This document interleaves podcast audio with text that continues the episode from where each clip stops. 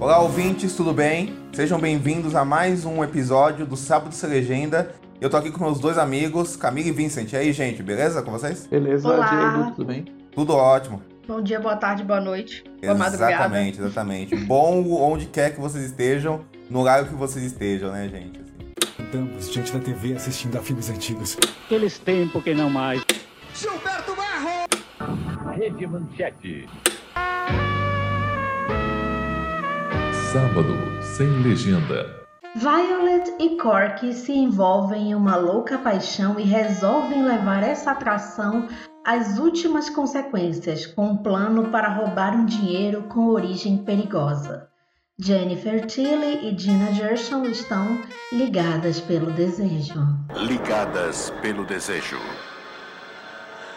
E hoje, no Se Sabe de Ser Legenda, eu tenho a honra de comunicar que vamos falar um dos filmes de uma das minhas duplas de cineastas favoritas, que são as irmãs Wachowski, que debutaram na direção com esse filme, que é Ligados pelo Desejo, o Bound, de 1996, que eu acho que é um dos filmes que mais marca que a gente aqui tá fazendo sobre isso de ser um resumo do que é o cinema de supercine. Nessa coisa de ser um thriller erótico, de até onde o thriller erótico pode ir. Aí eu queria perguntar pra vocês, inicialmente, antes da gente ir pra produção do filme, como que vocês conheceram os cinemas das Wachowski? Vocês gostam dos cinemas das Wachowski? E quando vocês viram pela primeira vez Ligados pelo Desejo, assim, como foi essa experiência? O Matrix até hoje é um dos meus filmes, é o meu filme preferido, o primeiro Matrix. Eu sabia que elas tinham esse filme anterior aí, eu acho que é o que vem anterior ao Matrix, acho que não tem nenhum entre, entre esses dois. Só que eu acabei vendo ele só recentemente, eu vi ele uns dois anos atrás, o Ligadas pelo Desejo.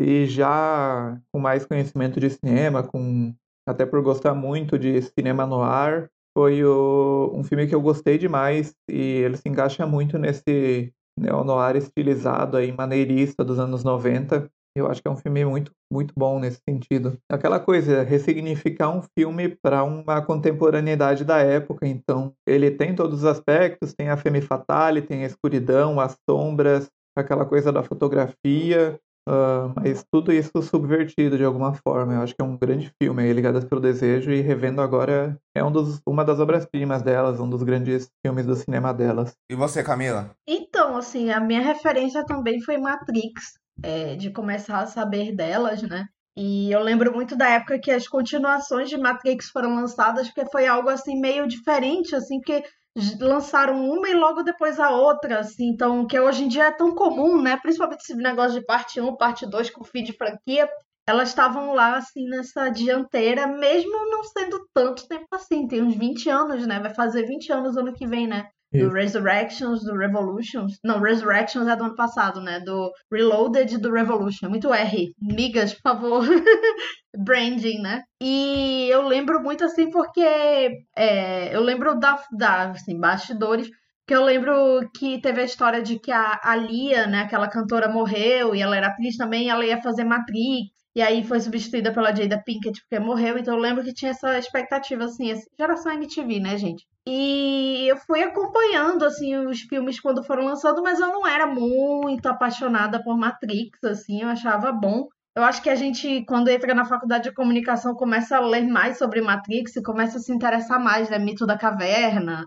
É, eu acho que toda a faculdade de humanas, assim, cita alguma coisa de Matrix, assim, nas aulas de sociologia, né? De, Semiótica. de antropologia. É, semiótica. É, porque é um filme realmente, assim, que ele, ele ensina direitinho o que que é o mito da caverna do Platão. E atenção, se liga aí que é hora da revisão. Mito da Caverna é uma alegoria escrita pelo filósofo grego Platão em seu livro A República. Nessa alegoria, o Platão descreve um diálogo entre Sócrates e o Glauco, que era o irmão do Platão, no qual o, o Sócrates explica como o ser humano pode se libertar da sua condição passiva e de uma visão limitada de mundo. Nesse diálogo, o Sócrates apresenta um cenário que seria de uma caverna no qual as pessoas vivem desde sempre acorrentadas lá dentro e elas só conseguem olhar para o fundo da caverna para parede no fundo da caverna. Do lado de fora da caverna teria uma fogueira e entre essa fogueira e a entrada da caverna passam as pessoas, né? Ali na, na entrada da caverna mesmo, né? Passam pessoas, animais e tudo mais. Então a sombra dessas pessoas e desses animais sendo projetada dentro da caverna, na parede. E as pessoas lá dentro, né? Esses prisioneiros, eles só enxergam essas sombras e ouvem os sons que ecoam pela, pelas paredes da caverna e acreditam que aquela é a única realidade existente, né? Não existe outra forma de ver o mundo senão aquela. Só que aí um belo dia, um desses prisioneiros ele consegue se libertar das correntes e ele sai da caverna. E aí ao sair da caverna ele tem contato com essa com a realidade mesmo, né? Com as pessoas do lado de fora, os animais, isso ele consegue enxergar a vida como, como ela de verdade é ali. E aí ele tem a consciência de que tudo aquilo que eles viam dentro da caverna é uma representação limitada dessa realidade. Então ele decide voltar para a caverna com esse conhecimento que ele adquiriu para libertar os outros prisioneiros de lá de dentro, né? Para conseguir convencê-los de que aquilo que eles estão enxergando não é tudo que existe. Mas assim como quando ele ele saiu da caverna e teve contato com a luz do dia a primeira vez, ele, ele ficou com essa visão turva por um tempo, até ele conseguir enxergar aos poucos as coisas do lado de fora, quando ele entrou, ele também teve essa dificuldade de enxergar lá dentro, né? Porque ele estava com a, com a visão prejudicada por, pela quantidade de luz que ele, que ele absorveu. E aí, ao entrar e tentar passar essa, essa nova visão para os outros prisioneiros, e eles acham que ele, na verdade, enlouqueceu. E que eles correm o risco, caso saiam da caverna, de também ficarem cegos, né? E aí, esses prisioneiros, na verdade, ameaçam ou acabam matando esse, esse outro cara que, que se libertou justamente porque enxergam nele essa ameaça. E ele é divertido, né? Uma, um aprendizado divertido, né? Assim, tem uma história, é a jornada do herói clássica, né? O, essa coisa assim do escolhido, né? Do Neil, e assim, Keanu Reeves todo mundo adora, né? Então é, é, é um filme muito marcante. Eu comecei a gostar a partir daí, a partir de eu começar a entender mais, assim, é, ler mais coisas assim que eram criadas a partir do filme, principalmente nesses né, estudos. A Caverna de Platão já existe, enfim, mil anos antes, mas é, mais mil anos antes, enfim. Mas foi como foi foi apresentado para mim, né? A partir assim, inclusive os livros, livros mesmo assim de faculdade, assim, eles tinham escritos, né? Não era uma coisa que o professor falava e tal, numa análise assim, dele e tal. É, e lembro assim muito da repercussão negativa do Speed Racer e mais tarde a gente vai falar sobre isso também, mas é, como quando eu assisti assim, eu falei, poxa, esse filme é mó legal, assim, acho que é aquele negócio das pessoas não estarem preparadas, assim, que eu acho que é uma coisa assim que eu sinto com as irmãs Wachowski, mesmo com filmes que eu não gosto hoje em dia, por exemplo, Destino de Júpiter, eu não sou muito fã, aliás, sou nada fã, mas eu tava falando com o Diego, assim, e com o Vincent dia desse, assim, que se eu fizer uma maratona das irmãs Wachowski do início ao fim, assim, vendo um filme por dia na ordem, talvez assim eu entenda melhor assim o que, que esse filme significa nessa filmografia delas, mas por enquanto, assim, eu não sou nada fã, ficou na minha lista de piores quando eu fiz, assim, esse tipo de coisa, assim. Esse foi o único que eu não vi, apesar de eu ser super fã da, dos filmes dela, do cinema dela, foi os únicos que eu não vi, e eu normalmente nem dou atenção a essa coisa de, ah, sei lá, como tu falou, né? Speed Racer também foi detonado e eu adoro. As próprias Sim. continuações de Matrix eu gosto. E mas uh, tem uma coisa que me que tem um potencial de me incomodar muito no Destino de Júpiter, que tem nome e sobrenome, né? Que é o nosso querido... Channing Tatum. Não, não. Channing Ed Tatum. Red... O Ed Redmayne. Channing Tatum sou Eu fã. odeio, mas assim, desculpa, amigo. Estamos contra nessa. É, pois é. não, mas é engraçado você citar isso, porque eu tenho uma relação muito especial com a Zachowski, porque eu cresci vendo Matrix no SBT. Passava direto no SBT. Sim, e eu dublado. Via muito é minha, é minha memória. Eu lembro muito a voz da Oráculo é, nas continuações, assim, Isso. assim. E era uma voz assim. Uhum. Você é o Oráculo? Acertou. Não era o que você esperava, não é? Quem fazia o, quem fazia o Agente Smith era o dublador do Steve Martin e tal. Assim, eu lembro bem disso, assim, né? Fazia a voz dele. O código de acesso ao computador principal de Zion. E aí, cara, eu, eu era apaixonado por Matrix, achava Matrix foda e tal. Mas o Speed Racer foi muito importante para eu começar a amar o cinema das Wachowski, porque é o filme que eu lembro de quando ele saiu, eu sempre fui vidrado desenho animado. Eu lembro que passava o desenho do Speed Racer na Sim. época. Também tinha aquele, as, no, as novas aventuras do Speed Racer também, que era o desenho, a continuação, aí tinha o desenho classicão, os dois passavam aí nesses cartoon da vida. Então. Eu lembro de ver criança, passava também. Eu lembro depois, assim, de saber que passava de madrugada no cartoon.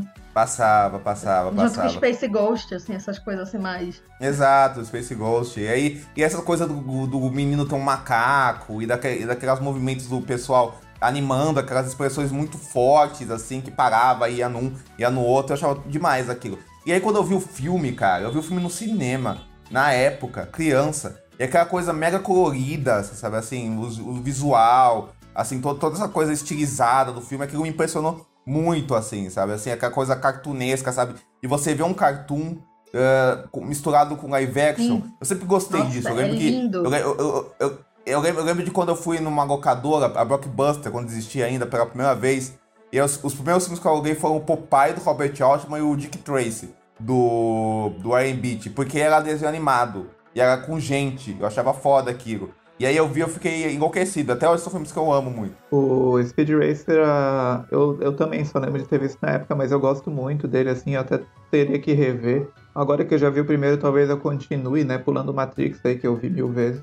Mas uma coisa que me marcou especialmente é que depois eu fui ler até sobre e descobri o que que era, são as transições, né? O filme não tem Aham, um corte exato, comum. Exatamente. As transições são todas passadas de um jeito assim, integradas a. a, a, a sei lá, tem diretor aí que se orgulha tanto de fazer um filme sem cortes. Acho o Speed Racer muito mais revolucionário nesse sentido, assim, do que ele Sem faz na dúvida, montagem. a do montagem filme do filme é incrível. E Nossa é muito assim. massa. Não, é, é sensacional. Inclusive, o Speed Racer tem uma história engraçada, a minha cinefilia.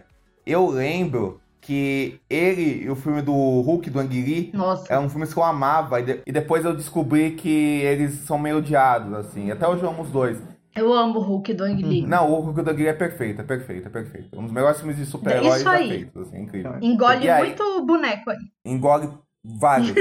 e aí, cara, assim. E aí, cara, eu, eu lembro de eu ouvir o podcast do Cinema em Cena e o pessoal falando bem tanto do Speed Racer e do Hulk do Anguiri. E eu ficava, caralho, realmente eu não tô sozinho no mundo. entendeu? Nossa, E aí foi, e aí foi esse sentimento, sabe? Assim, eu acho que a cinefilia tem um pouco disso, sabe? Assim, de quando a gente descobre que alguns filmes que a gente gosta, que são muito mal falados, eles têm uma ressonância em outros lugares, sabe? Algum defensor. Exato. É, eu acho que a gente, a gente entende, né, que ser crítico, ser cinéfilo, essas coisas, não é exatamente você ter uma opinião comum com a de todo mundo, né? Se as pessoas acham, ai, a crítica sim. não gostou. Quando eu falo a crítica não gostou, é porque no geralzão ele chegou muito detonado, mas assim, depois você vê assim que tem muita gente que defende o filme de forma apaixonada e com argumentos assim muito melhores que os argumentos que dizem que o filme é ruim, assim. E Uhum. e, e é lindo o filme. Speed Racer, assim, é... Queria muito, assim, poder ver no cinema, assim, porque deve Incrível. ser a melhor coisa. assim. E como não existe isso de uma opinião única, né, Camila? Vão ter várias visões e opiniões, né? Eu acho que as próprias Wachowski são isso, porque eu fui acompanhando a carreira delas e eu, eu sou fascinado pela carreira delas. Eu acho a carreira delas muito coerente, assim, o, je- o jeito que elas são ambiciosas, elas estão sempre se desafiando nessa coisa da criação do universo, criação de linguagem, eu acho muito acima do que, da maioria das coisas que é feito hoje em dia no cinema norte-americano, assim, pra mim elas estão lá, lá no topo do topo. E assim, por mais que tenha filmes dela que não são totalmente. que tem seus, seus erros e, su- e suas coisas ruins, sei lá, tipo, o Destino de Júpiter talvez seja o filme mais fraco dela, mas é assim, é um filme que eu gosto muito, porque eu acho que ele tem coisas que muitos filmes aí que são badalados, tal, não sei, e são vistos como obra-primas, não tem no que ele tem de melhor em construção de mundo, em tudo isso que me fascina muito o filme, assim, por mais que ele tenha seus respectivos problemas, até o próprio Ed Redmayne, eu acho que como ele é uma piada Pois nesse é, filme, ele é. ele funciona mais pra mim do que os filmes que ele se leva a sério, tipo essas porcarias aí de Stephen Hawking. Então eu acho que o cinema das Wachowski é muito rico, assim. E o Bound, eu lembro de ver ele pela primeira vez no, na. Band, cara. De noite. Na Band. Clássico. É a cara da banda. É a cara da Band esse filme, assim. Não, eu, eu lembro que foi, foi numa época que a Band passava alguns filmes legais, tipo, passava, passava esse, passava aquele Tempo de Matar, que é uma bosta, mas enfim, não, não é um filme legal, mas enfim, passava lá. Então. Eu nunca e- vi. e- É, esse aí, nossa, um lixo. E aí, mas eu lembro de ver esses filmes aí na Band. E aí, cara, o Bound, quando eu vi, eu fiquei impressionado com o filme, assim, porque é um filme muito forte e tal, não sei o quê. E aí eu revi ele anos depois pra lista dos anos 90. Eu nem sabia que esse filme era das A- Wachowski, assim. Eu achei um filme foda também. Revi agora, e esse filme é só cresce, tá no, como o Vincent falou, tá lá em cima na obra delas, assim, é um filme gigante mesmo, assim, e é um filme que, como eu falei, elas, debu- elas debutaram no cinema com esse filme Mas antes, elas têm uma parceria com a Warner e elas tinham vendido um roteiro para a Warner, que é o roteiro do Assassinos, com o Sylvester Stallone e o Antônio Bandeiras, assim. Que foi dirigido pelo Christian Donner e não é um momento exatamente brilhante do Christian Donner, que é um grande diretor, assim, é um filme bem fraco. E assim, e quando elas viram o filme, ela, é, ela já, ela já, elas tiveram a noção que elas tinham que começar uma carreira de diretoras para cuidar dos roteiros dela, porque, porque, porque elas viram um roteiro que elas escreveram sendo totalmente desvirtuado, assim. Então, então, então, então elas tiveram a vontade de começar a dirigir para que isso não acontecesse, acontecesse novamente com o roteiro delas, assim. Por isso que, que elas decidiram uh, pegar o roteiro do Bond que, que elas escreveram e dirigir eles. E nesse roteiro elas já queriam fazer um filme que brincasse com essa questão do estereótipo, de usar sexo e violência que é uma coisa que elas gostavam de assistir quando elas eram mais novas, dentro de um filme que brincasse com essa questão do gênero, do noir, assim, e desses fatores. Tanto é que o Pacto de Sangue do Billy Wilder e o Tesouro de Serra Madre do John Huston, que é um, que é um dos pioneiros aí do filme noir, foram as principais referências dela, assim, para desenvolver essa coisa de um casal envolvido no crime e essa coisa de um homem que vai enlouquecendo, que é o personagem do John Potariano. E, a, e engraçado que a Cork, que é a personagem da Dina Jersen, ela, na composição dela, que as Wachowski e a Diana Jackson fizeram, é muito baseada nesses mitos do cinema clássico, tipo James Dean, Marlon Brando, o próprio Clint Eastwood. Inclusive, o, essa coisa do, essa coisa do, do Clint Eastwood, a trama do filme é muito, é, é muito na veia daquele, do, do Homem Sem Nome, dessa, dessa coisa do estranho que chega e joga duas gangues contra uma contra a outra, sabe assim? Que é, uma, que, é, que é uma coisa que também tinha no Samurai do Kurosawa, do Jimbo e no Sanjugo. O Diego falou dessa coisa do noir, eu acho que é legal meio que assim, como contexto de onde estava o noir nos anos 90, que o noir ele surge ali na década de 40 e acaba sendo adotado como um gênero, sei lá, puramente cinematográfico, porque o noir ele é meio resultado de no pós-guerra aquela coisa melancólica dramática né do, do, depois logo depois da segunda guerra e eram muitos diretores até alemães e tal indo para Hollywood e fazendo uhum, filmes sobre que, que numa camada superficial eram filmes de crime e tal que tinha uma história até tola às vezes mas tinha, eles tinham esse tom pesado e essa coisa melancólica mesmo que se traduzia na fotografia, na forma de filmar e tal, e é isso que é meio que acabou sendo considerado cinema noir depois. E é um gênero que ele foi mudando muito com o tempo, e nos anos 80 e 90 tem a ver até com uma coisa que a gente falou no nosso primeiro podcast, que é a coisa do maneirismo, que muitos diretores pensavam, eh, tem até teóricos que falam disso, que nessa época tinha uma lógica de que o cinema já tinha atingido uma maturidade artística, que a arte do cinema não tinha mais para onde ir e para onde melhorar, e vários diretores usavam os filmes meio que como experimento mesmo. Então, vem o De Palma, vem essa turma toda aí exagerar e tentar mexer com a forma e tal. E esses neo-noir pós anos 80 tem muito disso, assim, e, e o Bond se encaixa muito nisso, né?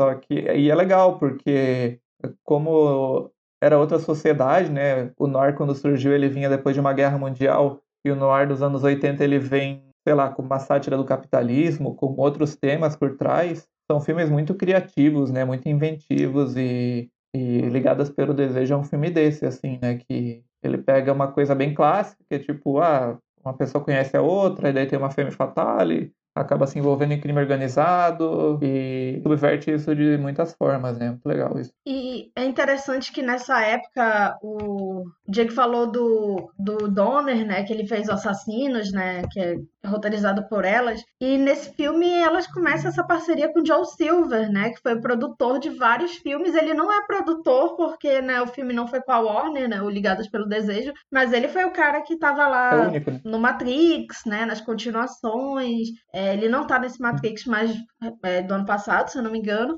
Mas ele fez até o V de Vingança, né? Filmes que, filmes que é, elas produziram ou roteirizaram e tal. Então tem essa coisa assim de ter uma... De trabalhar assim com equipes, é, trabalhar assim com essas pessoas de confiança, né? Elas, é, você vê até que no próprio Matrix elas trazem a Christina Ricci para essa participação afetiva. Beijo Elvis de novo.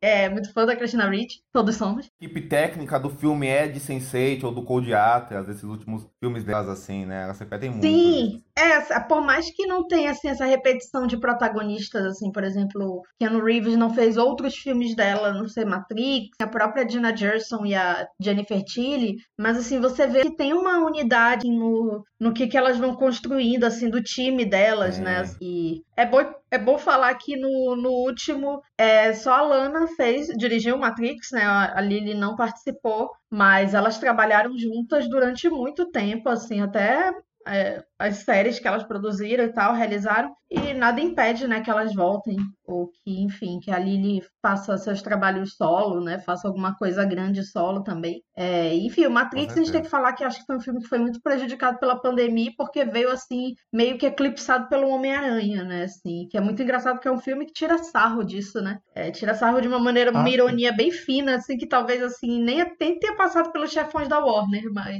é, é, é engraçado isso, né, do, de como as coisas se traduzem. Não, mas é aquela coisa de que, e até foi falado aí delas terem dirigido separadas, e eu lembro de ter visto em alguma entrevista recente, assim, de que, até não querendo, sei lá, tirar conclusões da psicologia delas e tal, mas a Lana, ela transicionou antes, né? E, Anunciou a transição, uh, né? né? Para quem não sabe, é, para quem não sabe, né, são duas diretoras trans, mas a, a Lana ela passou por isso antes e tal, e o Matrix tem muito disso assim para as duas como Sim. é um filme sobre sobre isso né, em muitos em muitas camadas é um filme sobre uh, transexualidade e identidade de muitas formas e tal. E eu li em algum lugar alguma entrevista falando que, como a, Li, a questão da Lily era mais recente, uma das razões teria sido isso, assim, de que a Lana já estava, tipo, aquilo já era um passado dela, sabe? O, o, Matrix e, e essas questões que o filme trabalha e tudo isso era uma coisa meio. Já passei por isso, não quero mais voltar para essa história e tal, uhum. né? Que até tem gente que diz que elas brigaram e tal, mas não tem a ver, assim, não tem nada que diga, sei lá, não vi nenhum lugar que elas realmente brigaram ou coisa assim. É só que uma não tava naquele momento mais de gravar Matrix e de voltar para essa história. E ali ele tava. E ela faz isso assim, meio que, tipo, colocando fogo na casa, né? No, o Matrix Resurrections é, é, é isso, assim. É você chega na, nos executivos da Warner e coloca fogo em tudo e fala, sei lá, qualquer coisa que a Warner quiser lançar de franquia Matrix depois de Resurrections vai ser uma só uma comprovação do que o filme fala. Exatamente. Não, e é curioso isso, porque tem aquela história, né? Que a Ana também decidiu voltar, voltar porque ela tinha acabado de perder os pais Sim. e voltar para esse filme ia ser um jeito dela se reencontrar com aquelas duas figuras que ela amava, né? Que eram a Trinity e o Neil, né? E desse reencontro com o amor, né? O filme fala bastante. É, a gênese de tudo. A gênese de tudo é o amor, exato, né? E, essa, e, e que isso aí ia ajudar ela a lidar com o luto tal, tudo isso, né? Assim, e, a, e ela voltou, né? E ela voltou para esse, esse mundo anterior dela, mas não para repetir algo, mas para inventar com esse algo, assim, para somar com esse algo, como, como o Vincent e a Camila muito bem falaram, né, assim, né, com esses parceiros que, ela, que elas foram construídos durante os outros filmes dela, assim, com essa, com essa, e com essa estética que elas foram cada vez mais aprimorando, que é muito coerente com esse primeiro filme que elas fizeram lá em 96, mas que elas foram encontrando novos caminhos e sempre olhando essa questão do sexo, por exemplo, e dessas metáforas sexuais e de gênero, sempre são vitais pro cinema dela, assim. Só que, só, só que as formas que elas foram lidando com isso, e o estilo visual delas, assim, e as ambições narrativas dela, foram, foram, ser, foram entrando em outros caminhos, assim, do Speed Racer pro Cold Atlas, pro Júpiter, pro Sense8, e por aí vai, de como elas faziam isso, com esses parceiros que ela foi encontrando durante o tempo, né? O próprio, sei lá, o Joe, o Joe Silver, parece que ele não esteja nesse Matrix Sim. especificamente, ele sempre foi um cara que deu o sinal verde para elas na Warner, assim, mesmo, mesmo, mesmo os filmes posteriores delas não tenham, não tendo sido um sucesso de recepção ou de bilheteria, né? E o próprio John Pantoriano, que tá aqui, é um que depois trabalhou com elas em e outros filmes, né? Tipo, tipo Matrix. Tem que falar que, assim, esse filme, o Joe Pantoliano, né, é, fez Sopranos, né? Fez, é o Ralph é. Cifaretto. E assim, eu, é porque... Os melhores vilões É porque, assim, eu, eu... O que fazemos em vida... É a minha cabeça dele, assim, é, é ele careca, Cara, então, assim. Eu tenho, é, eu tenho, assim, essa, essa imagem dele careca. Beijo, Vitor. Ah, beijo, Vitor. E lembro dele também no Ninguém Segura Esse Bebê, clássico, ele era um dos bandidos, junto com Nossa, o Joe Mantegna. aí, aí eu não, não lembro exatamente, assim, mas ele tá no. Tá É, no ele tá no Amnésia também, né? Que é outro filme com a Carrie É, Ann Moss, inclusive, né? Amnésia. Verdade, verdade, Então- verdade. Tá na Não, mas falou de repetição antes de repetir protagonista, a Dina Gershon, eu vi em alguma dessas trivias de que ela foi, sei lá, convidada e não pôde, ou era uma ideia que foi negada pra ser a Trinity. É, a gente falou da Angelina no outro episódio, né? Assim, muita gente, a Madonna foi considerada, né? Jessica tem muito a ver com a é Mas verdade. Carrie Ann Moss, É. rainha. E é- essa coisa de uma personagem meio que. Claro que é uma mulher e tal, mas tem essa imagem andrógena, né? E, e até no, no novo, novo Matrix, o, o Resurrections, tem uma cena que a Trinity. Ela tá dentro da Matrix, ela é, é uma mecânica que trabalha com motos.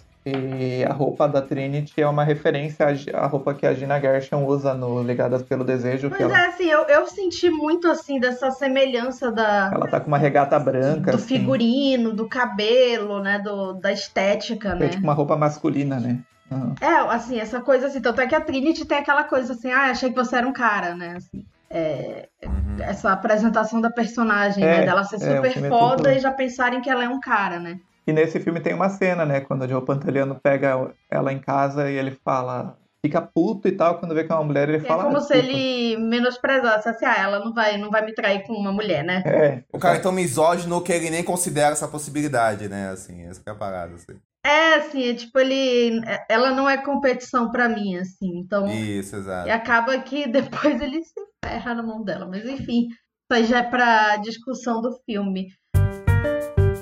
Mas acho que a gente pode falar rapidinho das protagonistas, né? Do Ligadas pelo Desejo também. Sim. E a, a Jennifer Tilly tinha sido indicada ao Oscar um ano antes pelo Tiros na Broadway, do Woody Allen. E ela é irmã da Meg Tilly, né? Que elas são alguma, uma das únicas irmãs, duplas de irmãs, indicadas ao Oscar. Meg Tilly foi indicada por Agnes de Deus. E Fofocas foi casada com Colin Firth, eles têm um filho, então assim, fofocas. E tem a Dina Gershon que tinha feito o Showgirls, que é também nessa leva de filmes que Showgirls. foram execrados, mas depois assim viraram cults e abraçados por muita gente, Tá né? aí um que eu nunca vi. Total. É o- eu acho que é, o- é um dos filmes símbolos disso, inclusive, de um filme que foi execrado muito na época aqui do lançamento, com, com algumas notáveis exceções de pessoas que defenderam ele, mas no geral foi muito execrado. E depois de um tempo, ele, além dele tornar.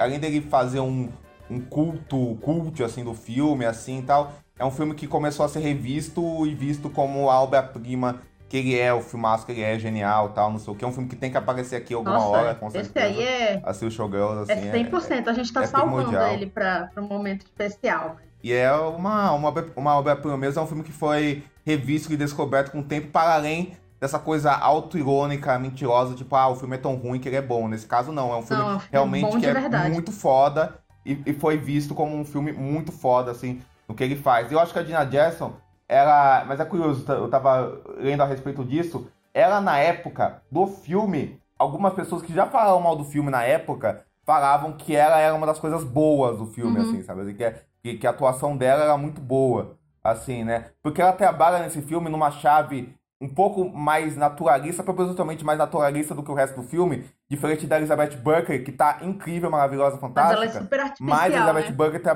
tra- trabalha numa coisa da farsa, do artifício, do, de- de- do da canastrice, mas, mas justamente pra mostrar o quão over e falsa é aquela personagem. A Jennifer não, é o contraste disso de, de- dentro da obra, de, de, como ela conversa com a personagem. Tanto é que a dupla que ela faz é sensacional. Eu tava vendo, cara, assim, a Dina Jackson, a, a gente pode falar que ela não é uma... a- Eu gosto muito dela, eu acho ela uma atriz subestimada até, eu acho que ela, que ela no Showgirls é uma coisa de Deus, assim. Sensacional, assim, né? Não sou cristão, mas enfim, é uma coisa inalcançável.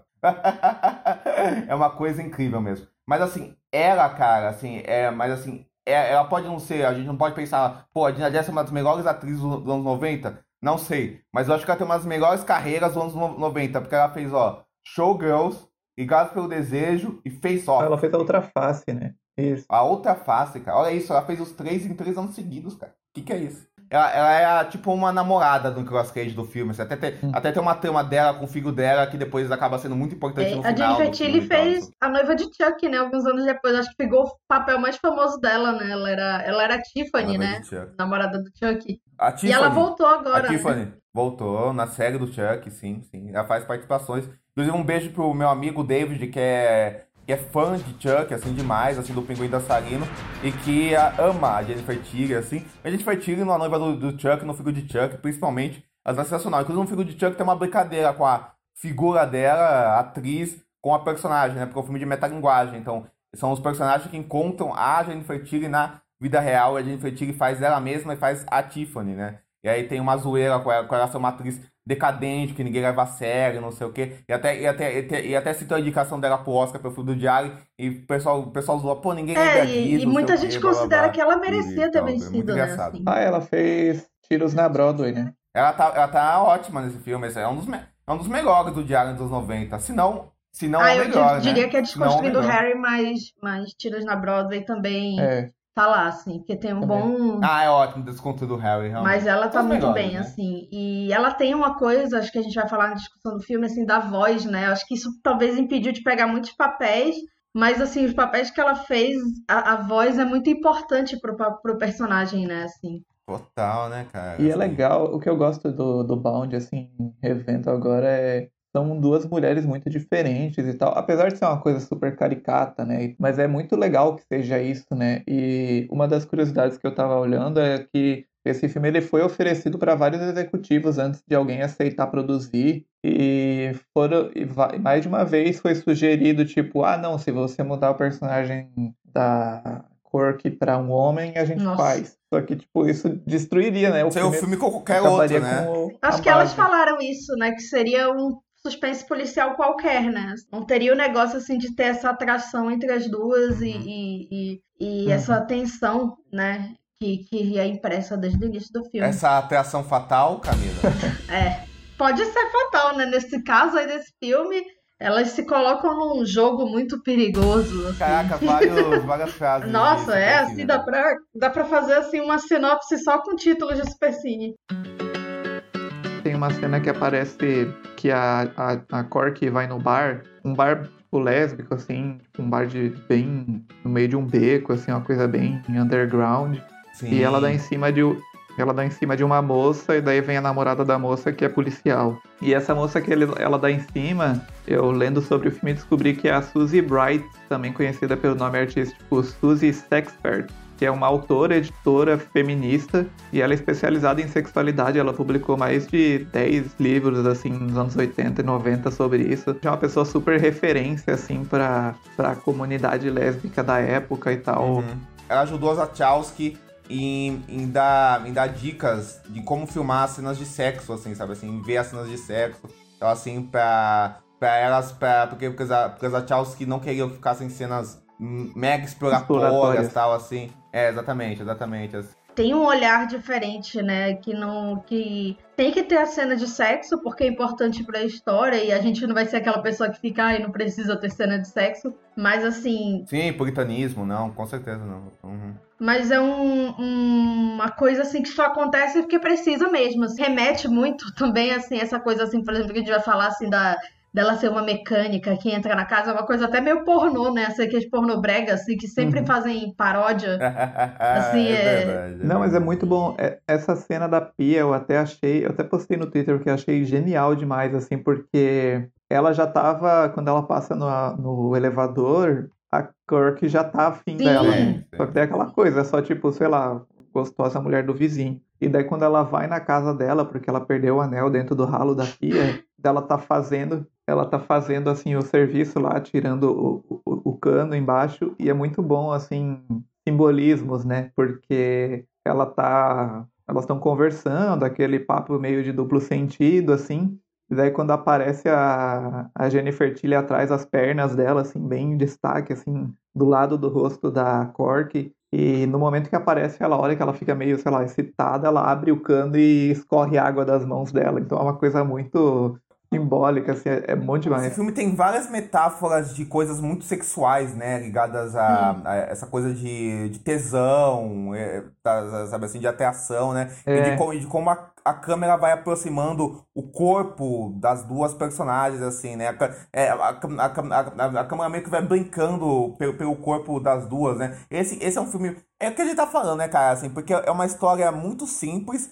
Mas o jeito que a linguagem do filme, essa questão de câmera, questão de decupagem mesmo das Wachowski, vai, eh, eh, vai criando esse, essa atmosfera sensual e conjunta das duas personagens, assim, brin- brincando com, com o corpo dela e com, com- com- esses jogos de, de atração e de metáfora sexual, é muito forte. E só, e só deixa a trama do filme ainda mais forte, assim, né? Co- co- co- co- Como, aquele negócio, como o filme usa os espaços, né? Tipo assim, a câmera atravess- atravessando as paredes do- dos apartamentos, ou, anda- ou, ou indo por cima da- do- dos apartamentos, assim, ligando um ao, um ao outro, assim, ou, ou, ou, a questões de detalhes de cena, tipo as fechaduras ligando as personagens da Dina Jersey e com a Jennifer Tigre, que são vizinhas tal, assim. O filme é muito sobre esse jogo de atração e de contato entre as duas no mesmo espaço. E, e e quando as duas estão uma de frente com a outra, esse jogo meio que explode, né? Essa, essa coisa, assim, além dessas várias metáforas, dessas metáforas sexuais que o filme tem com, com ejaculação, com essas coisas que o filme brinca muito com isso. assim. E, e essa coisa da, da montagem e do, do filme se comunicar muito de forma assim chamativa funciona até no contrário assim para fazer umas piadas visuais Sim. porque ela vê os dois no elevador, daí cada um vai pro seu apartamento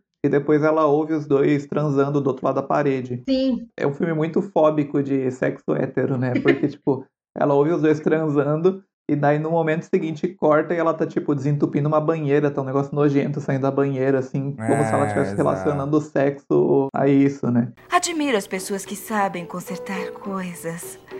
Meu pai era assim. Nunca tivemos nada novo. Sempre que alguma coisa quebrava, ele logo, logo abria, fuçava um pouquinho e consertava. As mãos dele eram mágicas.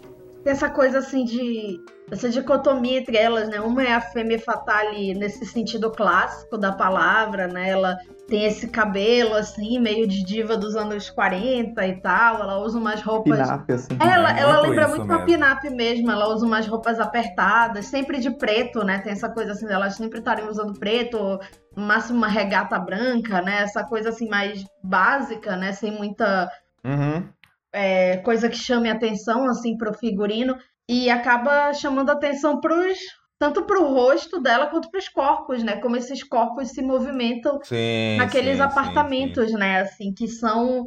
é, ficam gigantescos em momentos que são muito importantes para a trama, mas eles também aparecem é, muito claustrofóbicos em momentos importantes. Aí a gente vê a importância assim, do, de ter alguém lá na cadeira de direção, no caso, alguém, né? Duas, duas diretoras maravilhosas, é, comandando isso, assim, sabendo colocar os elementos em ordem. E como essa coisa da movimentação da câmera e da brincadeira com os elementos, eu gosto muito de como ela usa, elas usam o, o sangue sempre em contraponto com alguma coisa branca, assim, o vaso sanitário, né? Aquela cena do vaso sanitário é maravilhosa, né? Porque é uma montagem assim Incrível. visível, né? A gente, a gente não percebe que tá já em outra, em outro ambiente, né? Em outra situação.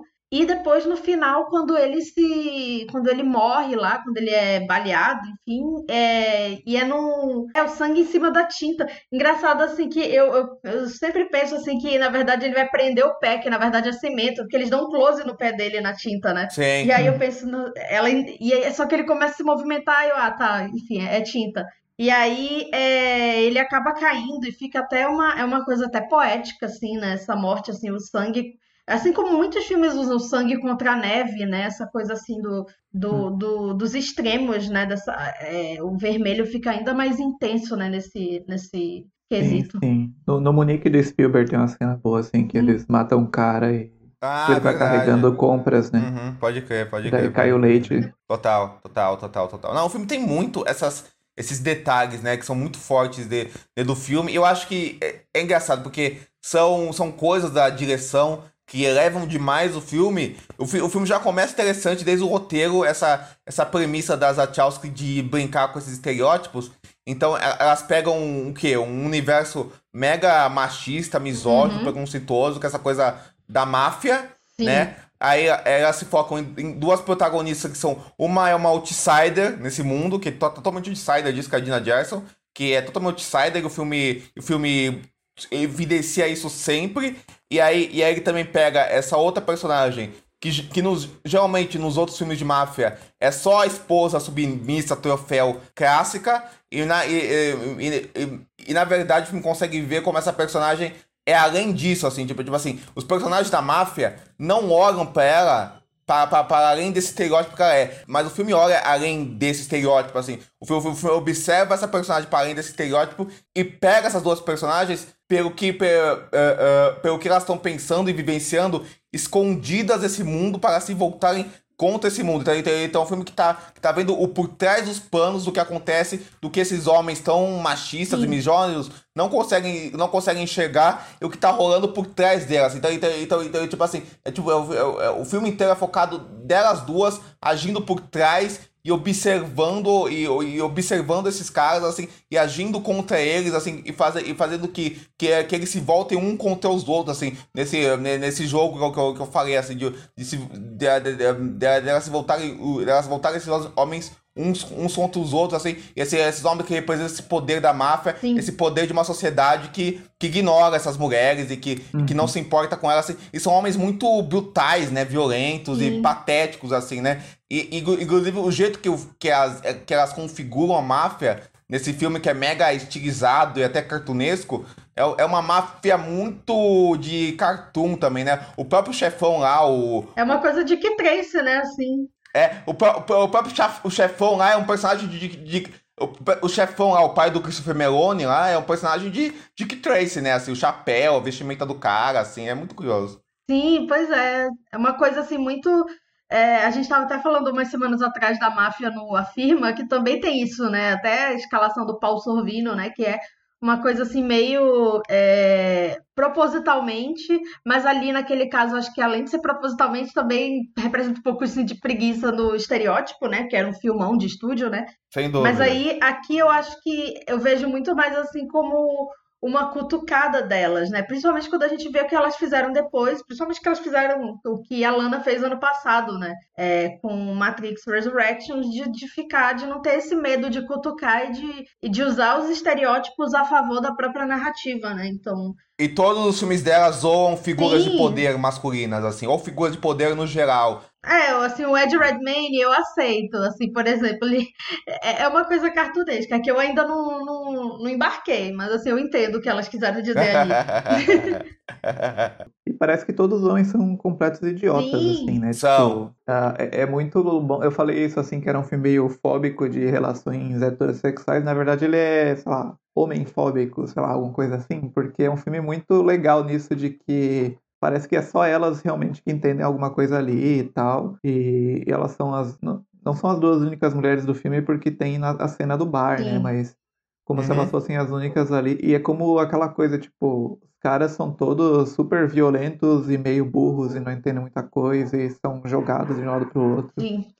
Apesar de que o personagem do Joe Pantoliano é muito bom, né? Não, muito... ele é um coadjuvante. Ele é excelente. Ele é um. Ele, ele dá medo em alguns momentos, assim. Ele é excelente. Acho que você fica com medo naquelas cenas, assim, mais tensas, assim, que você não sabe se elas vão conseguir. No final, né? Ele é super violento. É, né? quando ele tá descobrindo ou não, se, se pegaram o dinheiro ou não, né? Ele tá, ele tá excelente porque ao mesmo tempo ele é um idiota total, assim, é um completo idiota, assim.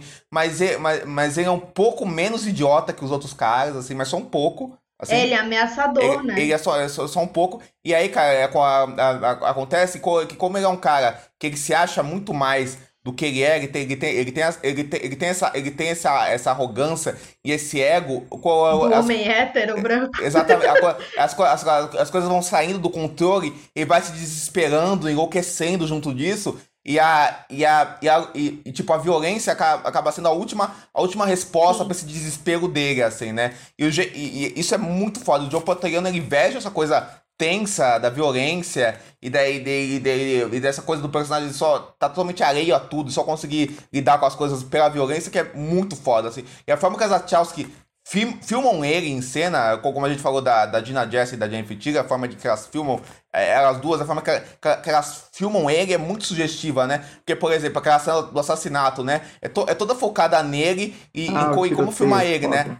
Essa, essa coisa é, é, close nele, é plano detalhe nele, Sim. assim, é câmera lenta, é câmera lenta na forma que ele age, da violência que, que ele age. Essa, essa, essa, tem até aquela cena do dinheiro com ele, que, que, que elas fazem um traveling de frente, que parece muito Spike Lee, Sim. inclusive, assim, dele, de, tipo assim, do cara, do, do, do cara enlouquecendo, assim, sabe? Do cara, do cara ficando totalmente fora de si. E o filme, o filme, consegue visualizar muito bem esse personagem que, que tá perdendo o controle de tudo, assim, e não, não consegue aceitar essa perda de controle. Tem uma coisa, assim, é, acho que foi o Diego que falou no início que tem uma inspiração muito grande do Pacto de Sangue, né? E eu penso muito também no quanto mais quente, melhor. Porque também é uma coisa muito caricata dos vilões caricatos que brinca com o plano detalhe pra gente é reconhecer verdade. os vilões, né, no final.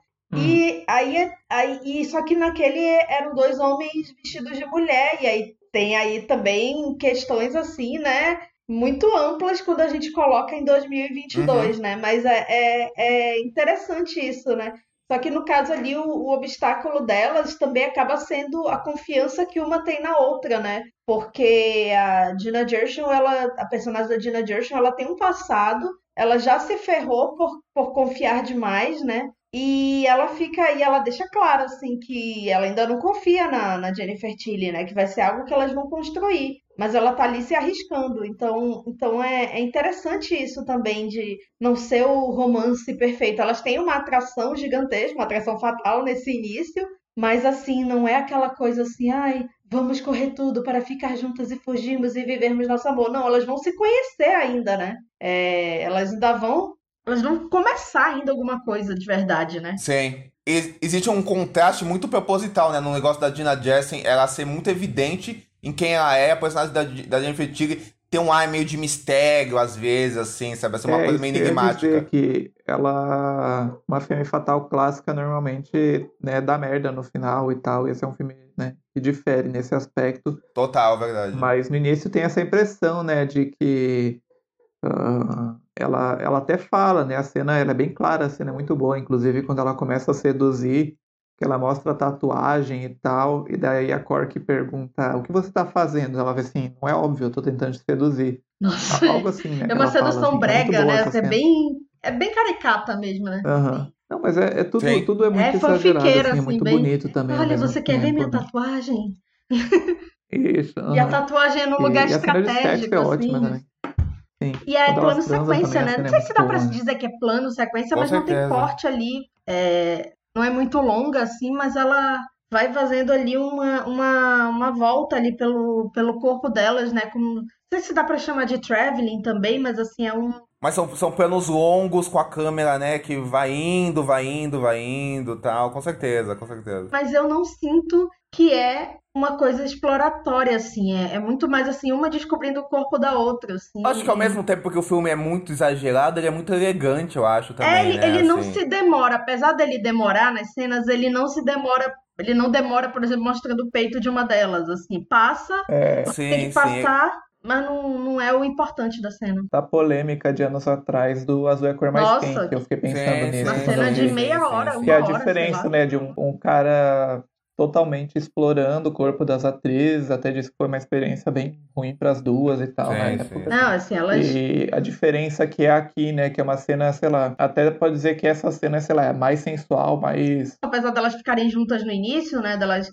é, terem esse primeiro momento juntas já na primeira parte do filme, e depois vai se desenrolar toda a questão do crime e tal, mas assim, tem uma antecipação, assim, o elevador, aí ela indo na casa, aí todos aqueles hum. inuendos lá que, que vocês falaram, assim, do, de objetos fálicos, assim, e, e, questões, assim, que, que vão sugerindo alguma coisa, mas, assim, a gente vai sentindo essa ansiedade para que elas fiquem juntas, né? É, e essa personagem da Dina Gershon, acho que é uma atuação muito boa dela, porque ela entrega ah, muito ah, de adoro. passado, né? A gente sabe que aquela personagem tem um passado muito grande, que ela não vai se entregar tão facilmente, que ela tá o tempo todo desconfiada ali. e que ela sabe que tem grandes chances dela se ferrar com tudo e que quem se ferrar vai ser ela e não a amante do cara da máfia, né? Sim. É, Exato, tem essa coisa assim da, da- exatamente, que eles se protegem, né? É, apesar de que mulher sempre vai sofrer mais.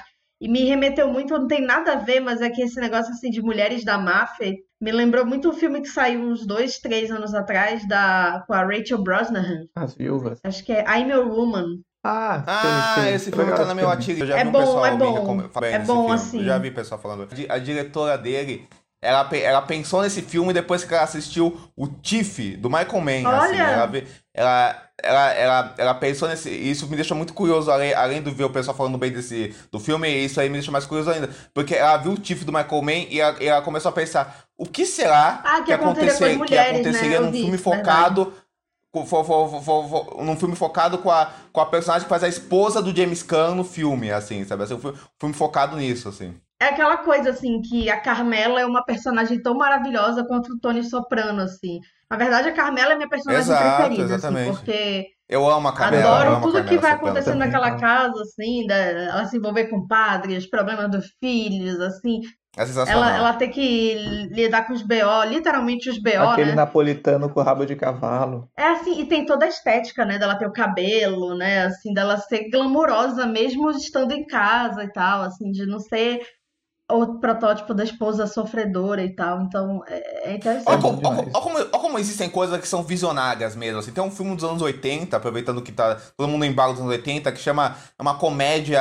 É uma comédia romântica sobre a máfia que chama De Caso com a Máfia, do Jonathan Demme, com a Michelle Pfeiffer. Pfeiffer. Que o, que, o, que, o filme, que o filme é exatamente isso. É, foco- é, é uma comédia pensada na, no ponto de vista das. Do, do ponto de vista das mulheres que se envolvem com mafiosos, que são casadas com mafiosos, assim, e, co- e de como isso impacta a vida dessas mulheres num, num tom tipo de comédia maluca, ah, romântica, assim, com a Michelle Pfeiffer, o Matthew Modine e o, e o Dan Stockwell, assim, fazendo um triângulo amoroso do filme, assim. É incrível esse filme, e é um, é um filme que tem é um filme que tem esse viés meio E é feminista, fina muito simpático às mulheres.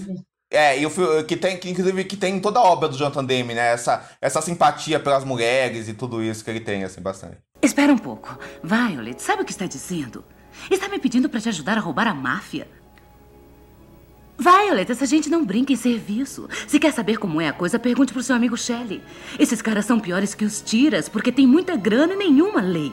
Se quer roubá-los, tem que fazer direito. É por isso que eu quero que me ajude. Disse que era boa nisso. E sou mesmo. Camila, quando tu falou que tinha lembrado de um filme de mulher de bandido, eu pensei que tu ia falar de Rainhas do Crime, com a Elizabeth Ah, eu Moss. não vi esse, eu não vi. Eu não vi até hoje esse filme, Eu assim. sei que existe, mas eu Provavelmente não assisti, não. É, ele é baseado em HQ, né? Se eu não me engano. É, depois eu descobri que era baseado numa, num gibi, mas eu, nossa, eu achei bem ruim. E eu tava. Ah, eu não sabia que era de mulheres da máfia. Gostei nada. Eu achava que era, não sei vi, lá, não. não sei. Na verdade, não sei o que que eu achei desse filme, que acabou passando e eu nem vi. É, eu não lembro é, muito bem, assim, já passou por mim, é, mas é tipo, elas eram, os maridos eram, né, bandidos e, tra e tal, eu acho que eles morrem ou são presos e elas têm que levantar um dinheiro aí. Um filme, um, um, um filme que é um filme recente que é meio assim também, que eu gosto muito, eu sei que não é todo mundo que gosta, é o As Viúvas, né, do Steve McQueen, né, que Eu tava acho bem assistindo com a minha amiga no cinema e assim, ela literalmente gritou, foi tudo, quando teve o plot twist. Assim, foi maravilhoso. assim, que eu Não, mas acho, achei maravilhoso. acho bem legal. Adoro. A cachorra acho bem da, legal, acho bem legal. da Viola Eu lá, a cachorrinha dela, McQueen, esqueci o nome. é icônica.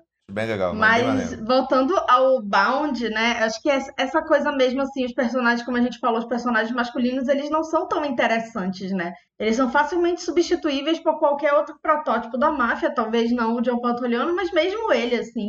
É, E aí a gente tem, acho que mais essa construção delas, assim, é, dessa tensão, dessa personagem da Jennifer Tilly se arriscando totalmente por novamente a mala de dinheiro, né? Essa coisa tão elusiva do cinema, né? Assim, MacGuffin. tão né? importante em vários filmes, né? Assim, o, o é, Pulp Fiction, Pulp né? Fiction, se eu não me engano, é o A Morte num Beijo, gente. A Morte num Beijo, inclusive assistam. Eu não sei se ele ainda tá no Belas Artes, mas eu vi no Belas Artes. É foda, é um dos meus noir preferidos. É muito Você, bom. você, a gente, a gente tá falando de filme noir, Robert Aldrich, o filme tem muito esse estilo de o que, do que seria um filme noir feito por um diretor B, nos anos, nos anos, sei lá, 40, 50, só que adaptado para duas diretoras no, no, nos anos 90 e com as, com as suas próprias obsessões. Uma coisa aí da Lupino também, né, assim. E da Lupino, pô, perfeito, corrigindo o que eu falei, e da Lupino, tudo isso, assim. Verdade, perfeito, E assim, alguns elementos até que eu notei, assim, é tipo até a personagem, tipo a Cork, claro que no filme é uma mulher, mas assim, não é à toa que os executivos falam, ah, transforma a Cork num homem. Porque ela é a personagem que tá no lugar, normalmente, desse personagem Sim. masculino super uh, durão e, e, e, com um passado que a gente não sabe muito bem, mas que ele já sofreu e que é seduzido. Uh, e é muito foda esse. Eu até agora revendo, eu, eu, eu gostei que no início, no próprio título do filme, quando aparece o título, a gente vê primeiro uma sombra assim, e daí aparece escrito Bond Sim. em letras garrafais. É. E isso é muito cinema noir, é muito o filme brincando com esse próprio gênero. O uso das sombras, né? Obviamente, de persiana, de uh, as coisas acontecerem entre as frestas e tal. Isso é uma coisa muito típica do cinema noir, é muito e outra é a são os diálogos, né? Essas sacadinhas de diálogo, Sim. de que uma coisa típica do noir que às vezes a gente esquece é que o noir ele existiu muito na época do do, do Código Reis, Código né? Reis. Sim, sim, sim. E não podia ter nada assim, mas eu até ano passado eu revi um filme que eu adoro que é o The Big Sleep. Sim, amo. E é aquela coisa, os personagens eles não podem se tocar, mas se você olhar e prestar atenção nos diálogos, eles estão praticamente transando na frente da câmera, assim. De, sim, sim. Uns sim, diálogos perfeito. de duplo sentido, assim, maravilhosos. E esse filme tem vários, assim, no, uh, uma provocando a outra e tal. A Jennifer Tilly serve um café e dela fala, I guess you are black. Tipo, uh, black no sentido de escuro, né? Tipo, só que ela tá falando do café, mas ao mesmo tempo fazendo, sei lá, seduzindo ela, falando do estilo dela e tal. Muito massa. Não, é sensacional. E, e tem vários, né? Ele tem uma coisa que esses filmes no ar e tinham lá na, na, na, década de 40 e 50, que aí da Lupino fazia, o Aldrich fez, vários grandes diretores fizeram, Richard Fleischer, por aí vai, que ele trabalha muito bem essa encenação para dar uma complexidade, uma profundidade pro filme na, na, na forma que ele é filmado que, que vai direto nesses temas que a gente tá falando, que a gente falou. Além de tudo que a gente falou, tem algumas cenas do filme que são, que são rápidas, mas que são tão fodas. Tipo assim, tem uma transição que, é, que é do, quando o John Patoriano tá conversando com a Jennifer Tilly, na, na, na, uh, na hora que o John Patoriano tá surtando por causa do dinheiro, e ele tá começando a se voltar contra a máfia, que é que, que a transição vai para a escuridão e, é, e essa escuridão se, se transforma da câmera em, é, saindo do cano da arma, assim, a câmera vai saindo dentro do cano da arma, assim, e do, é, e do, e do, e do, e, e do lado do cano da arma e do lado da arma tem, tem, tem, tem um copo e o personagem do, do Patoriano, ao mesmo tempo que a câmera tá saindo do, tá, tá, tá saindo do cano da arma, a gente vai vendo ele, ele colocando, o, a, ele, ele colocando vinho nesse. Não, ele colocando whisky nesse copo, assim. Ele vai colocando isso assim. E é muito sugestivo isso de violência, dessa da, da, da coisa da água que, que, o filme tem, dessa coisa. dessa Uh, dessa coisa do movimento que o, que o, que o filme tem, dessa coisa, dessa coisa meio sensual, da, do movimento, assim, da água, dessa, dessas sugestões de sensualidade que o filme tem. A própria montagem paralela na, nas cenas que a Cork está narrando a ideia do plano e dos policiais uhum. transmite muita atenção né, né, nessa montagem paralela, assim, sabe? É, você fica. Já aconteceu isso, elas estão imaginando o que vai acontecer.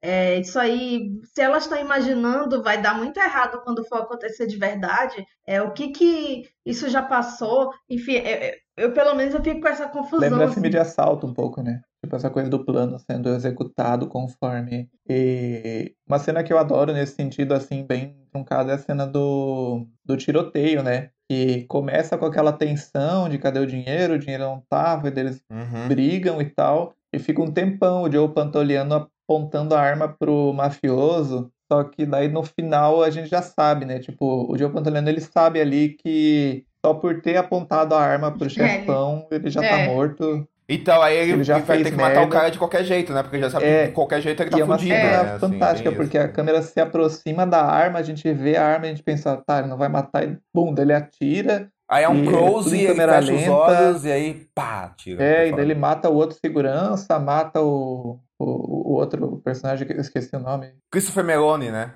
Sim, Christopher Meloni que fez. é, Ele, ele faz CSI ou Law and Order. Ele faz o Lei Ordem, SVU, e fez durante muitos anos. Aí hoje em dia ele tá em outro Lei Ordem, e ele também ficou muito famoso por aquela série Oz, que ele fazia par com o Lee Tergesen. Eles eram o casal principal da série. É, eles... Não, inclusive, inclusive é curioso, porque a gente tá falando de um filme LGBT. O Christopher, o Christopher Meloni, ele é, um, ele é meio que um ícone LGBT na televisão, porque, porque ele fazia. Porque E no fazia, Twitter. É, exatamente. Porque, porque, ele fazia, porque ele foi um dos primeiros pares românticos da. da um pares românticos muito fortes, protagonistas da televisão norte-americana no Oz, assim. Que, que, que, que, eh, que ele fazia um, um, bisse- um bissexual que, essa, que se apaixonava por, por, por outro prisioneiro que também, que também era bissexual os, os, e, eh, e os dois se apaixonavam, eles viviam um romance cheio de idas e voltas. E o personagem dele era meio um psicopata que, ideia. que tinha uma, um psicopata que se apaixonava por esse É. cara e meio que se humanizava, mas ele ainda era filho da puta. É um casal meio gato, meio, meio de, de gato e rato, assim, que eles faziam. Assim, e fez muito sucesso na época. É, voltando aqui a, a figura assim do dele no filme, né? Ele, ele é meio que assim, ele não é tão, tão mar... ele é marcante, assim, ele é importante, mas eu acho assim que, como a gente falou, o John, Pato... John Pantoliano acaba sendo assim dessa turma dos Ah, ele rouba a assim, cena. Não, ele, ele domina o filme totalmente. A gente eh, até mencionou isso assim, en passant, mas é muito, é um filme muito pequeno, né? Muito independente, assim, se passa Sim. em dois, três cômodos. É um filme bem ah, limitado, assim, até, sei lá, de orçamento, talvez, e Sim. de tamanho e tal, poucos né? espaços, né? E- Eles usam, né? É, Assim, aquela coisa o filme bem- usa poucos espaços. Apesar de ser muito chamativo e muito bem trabalhado esteticamente, é um filme que, que é pequeno, é um filme de estreia mesmo, né? Como foi falado aí, é o primeiro longa-metragem que elas dirigiram. E apesar de fazer muita coisa, né, nesses espaços, assim, mas é um filme até minimalista, até em questão de trama, porque se passa Com em alguns certeza. dias, né? É tipo, ah, elas se conhecem, Sim. daí tem um rolê que elas querem roubar um dinheiro e dá errado, e é isso, assim. E aí fica aquela coisa assim, da promessa pro futuro, né? Assim. É, exata- é aquela coisa, né? Assim, é, eu acho que esse filme mostra muito bem que, tipo assim, mesmo num orçamento reduzido e num espaço reduzido, você pode brincar criativamente de um jeito muito foda, né? assim, Nossa, né, total, cara? assim, né? é. Você pode... E sem, sem soar teatral, né? Teatral. Não que teatral seja ruim, mas É. aquela coisa assim de realmente parecer um teatro filmado. Essa- esse filme não é um, não é, não é baseado em teatro, mas tem muitos filmes que sofrem desse mal, assim, que se passam em um ou dois espaços, ou no máximo três. Quando é pobre, E- né? Quando é usado de forma pobre. É você aquela né, coisa assim do Camila, blocking nesse mesmo sentido, que a né? gente estava falando no, no outro episódio, assim, de, de saber como fazer esse posicionamento, né? De trabalhar bem, na verdade, o mise-en-scène, né? Que é tudo que envolve. E é Com engraçado porque a gente falou, a gente falou de dois filmes aí do, do Paul Schrader. O Paul Schrader é tipo aquela coisa, ele é um minimalista na, na forma, né? E aqui é o contrário, né? Tipo, sei lá, os filmes do Schrader se passam em vários lugares durante algum tempo e muita coisa acontece Sim. e tal. Mas são filmes contidos, assim, na estética. E aqui é o contrário, aqui é um filme que se passa em dois, três lugares, mas é muito desenvolvido e tal. E também tem muito a ver com que ah, com uma coisa que rolava assim que são é uma influência de animação assim a, a- as Wachowski são amplamente tipo meio que todo mundo sabe que elas são fãs de principalmente de anime e, Sim, e- caralho. e vários desenhos japoneses assim que até ah, tem coisas que elas adaptam diretamente assim para Matrix tem coisas que elas pegam de Ghost in the Shell e outros animes clássicos aí dos anos 80 e 90 e aqui a gente vê muito assim a forma de enquadrar, a forma de, de lidar com as cenas, é sempre essa coisa caricata num bom sentido, num sentido de simplificar o plano e tentar criar a partir dali. Essa cena da privada mesmo que a Camila falou antes, eu acho espetáculo, assim, que a gente ouve a Uhum. violência primeiro, daí a gente vê a privada e Sim. com essa a, a- a água começa a se mexer, uma coisa meio T-Rex do Jurassic, Jurassic Park aí, e, e quando corta já tá lá no outro banheiro do outro cara, ele batendo com a cara do Na nossa cara já, assim, vai, vai, É vai de um extremo demais. ao outro, mas com fazendo sentido, né? E acho que tem uma coisa assim, como o filme encerra, eu falo, fa- já falei assim que essa coisa assim da esperança pro futuro, né? É, que uma, uma- a Violet, não, a Corky pergunta pra, pra Violet, né? Você sabe qual é a diferença entre eu e você? E aí a, a Violet fala, não, ela fala, a Corky responde, é, nem eu. Então Assim, é aquela coisa assim do filme que consegue terminar bem. E ah, me remete muito novamente o quê? Billy Wilder, né? Que fazia, terminava os filmes com essas coisas de efeito, assim, com essas né? frases, assim. É Nobody's Perfect, Shut Up and Deal, né? Do próprio Pacto de Sangue também, né? Termina de uma forma bem impactante. Sim, sim. O Fred McMurray com o Edward Robson. Sim, acho que, acho que tem isso também, assim, de saber começar ambientando tudo, fazendo a gente se apegar àquelas personagens e também saber terminar sem, sem fazer uma coisa meio Peter Jackson no fim de Senhor dos Anéis, assim, de 80 horas de desfecho.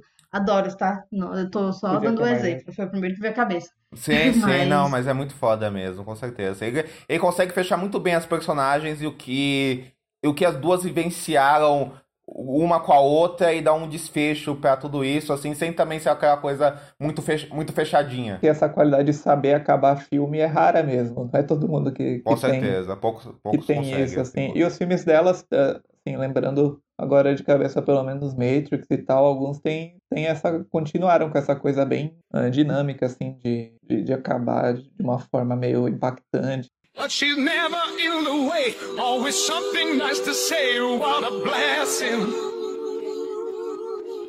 I could leave her on her own, knowing she's okay alone and there's no messing. She's a lady. Oh, she's a lady. Então, Vincent e Camila, vamos para os nossos saxofones, vamos nas notinhas do filme. Queria começar por você, Vincent. Quantos saxofones de ouro você dá para Ligados pelo Desejo, de Das Wachowski? É, eu acho que é um grande filme, assim, de estreia. Apesar de não ser um filme que é perfeito em todos os aspectos, eu ainda tem algumas coisas que eu acho que eu fico um pouco assim, como... Uh, às vezes essa artificialidade toda e, e e uma certa exposição de diálogo me tira um pouco, mas eu acho um filmaço, eu acho que é, que é um filme muito marcante e muito de um estilo assim muito potente para época, então eu vou dar quatro saxofones de ouro para ele, assim, apesar de não ser um filme perfeito, é um dos meus um dos grandes filmes aí de, de, uma, de todas as minhas diretoras favoritas. E você, Camila, quanto você dá para Ligados pelo Desejo? Ah, eu vou ser mais generosa. Não, se bem que quatro, quatro saxofones é muita generosidade, na verdade não, é porque elas merecem sim, elas fizeram por merecer, meritocracia aqui. É, brincadeira, gente. A gente não acredita em meritocracia. Mas é, eu dou cinco saxofones de ouro é, apesar de ter coisas que elas desenvolveriam melhor no Matrix, é, são coisas que para mim não afetam o geral do filme, não, não me tiram do filme, assim, são só conceitos, coisas interessantes ali, aquela coisa assim de ensaio para grandeza ainda maior. E acho que a gente dá para ver assim é, muito dessa ironia, dessa brincadeira com gêneros que elas iriam fazer é, e, e como elas tinham esse já esse conhecimento da linguagem a ponto de fazer coisas assim bem inventivas assim com a câmera mesmo. Então eu dou cinco saxofones ah, de excelente. Ó, eu vou dar, vou acompanhar a Camila, vou dar cinco saxofones de ouro também, assim, porque eu acho esse filme muito forte, muito forte em como ele consegue realmente te ambientar dentro daquele relacionamento e dentro daquele espaço e de como ele desenvolve essa coisa do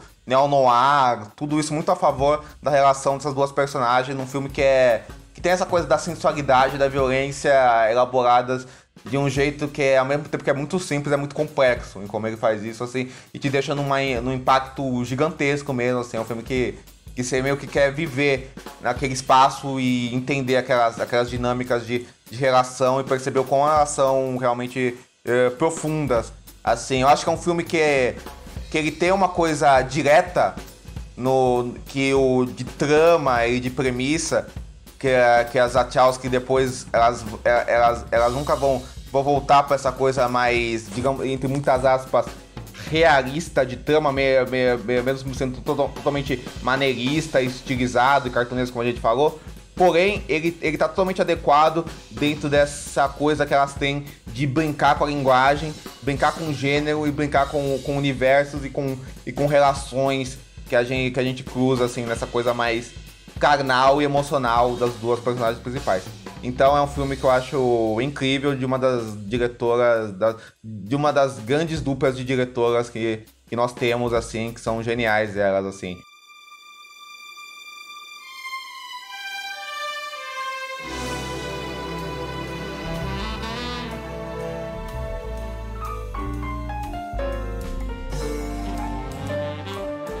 Então, gente, agora a gente vai para nossa sessão de dicas, avisos e etc, que é o Corujão, né? E aí eu queria começar com a Camila. Camila, o que você tem para indicar pra gente? Bom, vou dar umas indicações aqui de coisas que eu já vi, assim, eu passei a semana revendo coisas, muitas para gravar, podcast e tal. E eu revi, na verdade, três filmes maravilhosos para gravar dois podcasts. Um foi com cinemação, eu gravei sobre o Pagador de Promessas, que tá fazendo 60 anos, né? E é incrível, um dos maiores filmes do nosso cinema. Ele ganhou a Palma de Ouro, mas eu ainda acho que ele não é aquela celebração gigantesca que. Ele não tem aquela celebração gigantesca que Cidade de Deus tem, até por, enfim, épocas diferentes e tal. E também a gente fala nesse podcast sobre as tretas com Glauber, né? Que o Glauber não gostou muito da Palma de Ouro ter ido pro Anselmo Duarte, de todas as pessoas, né? Assim, ó, Val People, Galanda Vera Cruz que ganhou o prêmio. Então, assim, é bem, é bem bom esse,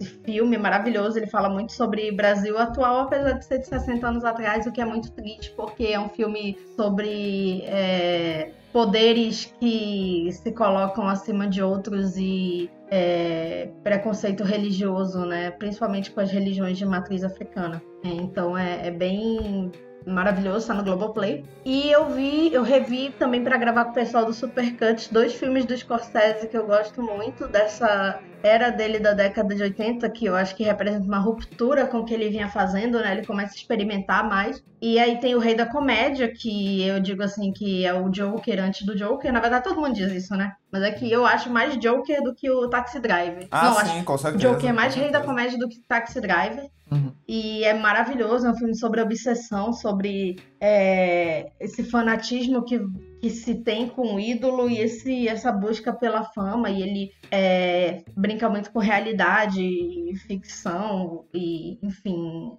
coisas na cabeça do personagem do De Niro, maravilhoso, Sandra Bernard, incrível, e um, uma escalação bem esperta do Jerry, Lee, Jerry Lewis, eu ia falar Jerry Lewis, Jerry Lewis é cantor.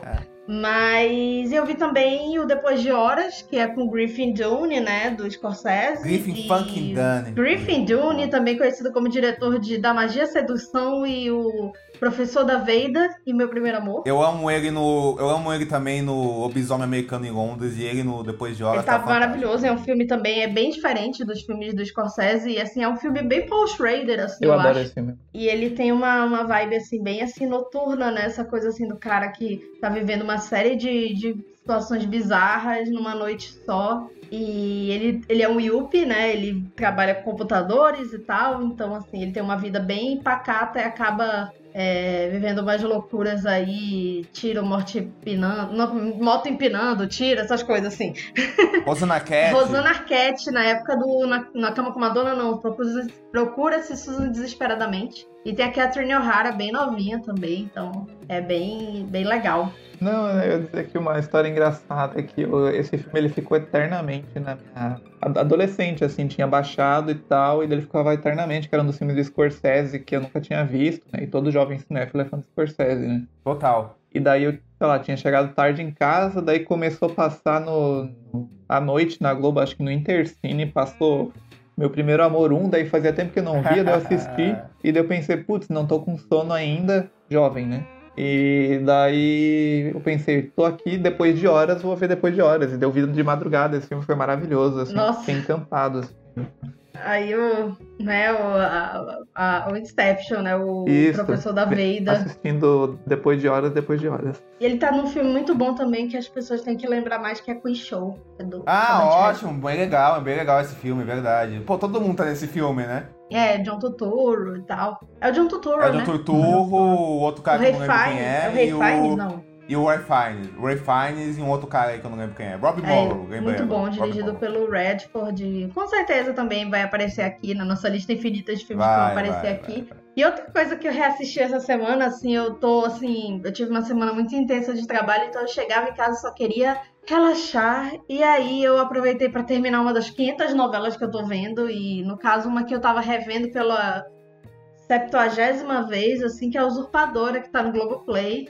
E terminei. E no Globoplay tem também a continuação de dois capítulos, que é quando a babá tenta envenenar a Paulina. 25 a anos Paulina depois, acha que né? tá A morrendo. usurpadora 25 anos depois? Não, não, não, Não, amigo, é, é um ano depois. Ah, eu pensei que era É, um ano depois. muito é porque tem depois. uma outra que é do Prime e tal, mas é meio narconovela. Ah, assim, entendi, é- entendi, entendi. É um. Eu não gostei muito, não. O remake, né? Um- É, um uma. Um reboot, mas essa, essa versão. É que essa de 88 também é, é de 98 também é remake. Tudo no México, todas as novelas são remakes, né? Elas são re- re- refeitas e tal. E eu, eu comecei a ver a venezuelana original, assim. Tem umas cenas bem parecidas, é bem engraçado, assim, ver. Mas. que se chama La Intrusa, se eu não me engano. E o. É, La Usurpadora maravilhosa, assim, na, o Globoplay disponibiliza no original, mas assim, ver com dublagem é especial, assim. Ah, maravilhoso. É, a atuação, assim, do, do Fernando Colunga é acting, assim, ele, ele tem um talento especial para a canastrice que eu deixa amo, especiais eu amo a novelas. vovó Piedade. Nossa, e Vovó Piedade icônica, né, assim, começa a novela alcoólatra, né, assim, aí um dia ela se recupera do alcoolismo, um belo dia, e aí ela vira shipper do Carlos Daniel e da Paulina, e, enfim, maravilhosa. Tirando a parte do Carlinhos, quando ele perde a memória, Terrível, é nossa, verdade. Mas, Mas é aí- uma novela muito boa. É, né? e quem faz a mãe, do- a, a avó do Carlinhos lá, que ele perde a memória, a vovó Isabel, é a Silvia Derbez, que é uma grande atriz do México, do cinema mexicano também, e a mãe do Eugênio Derbez, que fez Coda recentemente, É, então, pois é. conexões. Bom Aí, demais. Sempre dá pra encontrar uma conexão com uma novela mexicana, mas enfim, a gente assiste a novela inédita, vai passar no Viva, inclusive, vai começar a passar no Viva. E você, Vincent, o que você tem pra indicar pra gente? Ah, bom, eu tenho. Eu voltei recentemente aí do, do Olhar de Cinema, onde estava tendo uma mostra né, de cineastas mulheres, a partir de uma outra cineasta. Eu vi dois clássicos que eu acho que até se encaixam no programa de hoje, que, que são duas di- di- dirigidos por duas diretoras lésbicas, aí, dois jovens clássicos. Ah, um deles é o Notícias de Casa, da Chantal Ackerman. Tive a oportunidade de ver essa obra-prima no cinema, que é um filme que basicamente a Chantal, morando em Nova York nos anos 70, faz recebendo. Ela recebe cartas da mãe, ela, ela lê as cartas que ela recebe da mãe, enquanto o filme ele é composto por imagens da cidade de Nova York que ela própria filma. E é um espetáculo, assim, é um filme muito. Eu acho que é uma boa introdução, assim, para cinema experimental, esse filme, porque ele tem essa, esse mecanismo muito bem definido, né? Ele, ele, é- ele é feito disso, imagens e leitura da, de cartas que ela recebe da mãe. E como ele funciona numa chave, assim, até narrativa, documental, de, de, de como. ah, ela lê as cartas da mãe e as cartas frequentemente a gente não ouve tudo porque são atravessadas por sons de trânsito, sons do metrô, aquele vozerio da cidade. Só que ao mesmo tempo o filme, através disso, consegue comunicar por todo esse subtexto aquela coisa do isolamento, da saudade de casa, de viver sozinha numa metrópole, de como isso pode ser avassalador de alguma forma, de como Nova York é tipo um monstro vivo e ela vive lá dentro e e, e tem assim a, a- o, o gran- grande plano final assim que é até conhecido que encerra esse filme é uma cena que ela entra num barco e Nova York vai ficando pequena e sumindo dentro da névoa então é um filmaço aí Ah, deve ter ah, no Mubi deve não vi se tem em algum algum streaming assim mas é um filme até não é difícil de encontrar é um, é clássico aí da da Chantal Ackerman chamado Notícias de Casa e o outro que eu tive a oportunidade de ver é o filme da Bárbara Hammer, Beijos de Nitrato, que é um filme que daí especificamente ele vai falar de. ah, sim, falar que Beijos de Nitrato é sobre personagens e pessoas lésbicas ou gays em Hollywood seria limitar demais, porque é um filme que vai falar de tudo que tem a ver de sexualidade, identidade, eh, dentro e fora da- dessa indústria cultural de Hollywood, através de depoimentos, através dessa experimentação de imagens sobrepostas uma na, umas nas outras, e foi uma sessão muito foda de ver, assim, e só pra uma cena que me marca muito, que eu acho que é uma cena até famosa do filme, que marca muita gente, tem um momento que tem um casal interracial transando, assim, dois homens, e ah, na frente deles aparece a parte do Código Reis que falava das diretrizes para o sexo, né? Que é não podem haver relações entre miscigenação e essas coisas assim, que foi esse código de censura que dominou Hollywood durante tanto tempo. Então, vale muito a pena, assim. Uh, esse programa tá saindo em junho, que é um mês que do nada as marcas começam a lembrar que, que LGBTs existem, né? Mas, assim, é um clássico para qualquer momento e e, e, é muito bom, assim, tem até a ver com essa coisa de hoje. E uh, a minha outra indicação, uh, esses são esses dois filmes, e da TV, uh, uma que a gente até meio que mencionou, mas não falou muito, foi Sense8, que é a série das irmãs Wachowski. teve duas temporadas, ela não termina tão bem quanto ela começa, mas ela é uma série, assim, que foi realmente...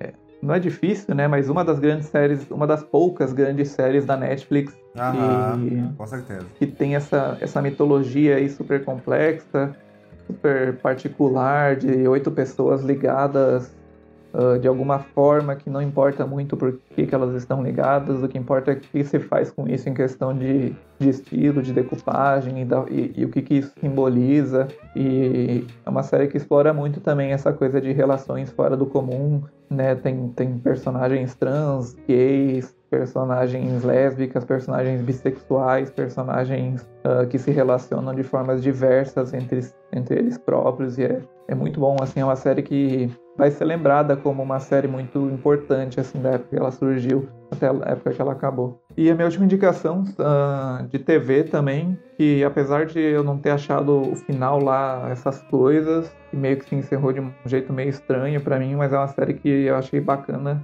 da Apple, que é a Iluminadas, que é a série da que tem a Elizabeth Moss e o Wagner Moura, que é uma série de ficção e ao mesmo tempo de, de, de investigação, de assassinato, assim. Até lembrando do nosso programa aí de colecionador de ossos, é uma série que vai lidando com essa personagem, tentando buscar e tentando entender uh, esse assassino. E o Jamie Bell aí tá muito bem. E o Wagner Moura também tem um papel. Normalmente esses papéis de brasileiros em Hollywood são meio ingratos, mas ele tá com um papel bem legal aqui, bem, bem brasileiro, bem interessante. Ah, muito bom, muito bom. Bem, eu vi muita coisa essa semana e vi muitas coisas que me interessaram muito, então eu vou fazer uma, uma série de indicações aqui das coisas que eu vi. Eu vou começar. É uma indicação meio polêmica, porque eu, eu sei, eu sei que muita gente não gosta desse filme, mas eu fui rever ele porque eu só tinha lembrança dele da época que eu via na TNT. Eu achei um filmaço, eu amei. Que é o Elizabeth Town. O Tudo Acontece Elizabeth Town, do Cameron Crowe, assim, né?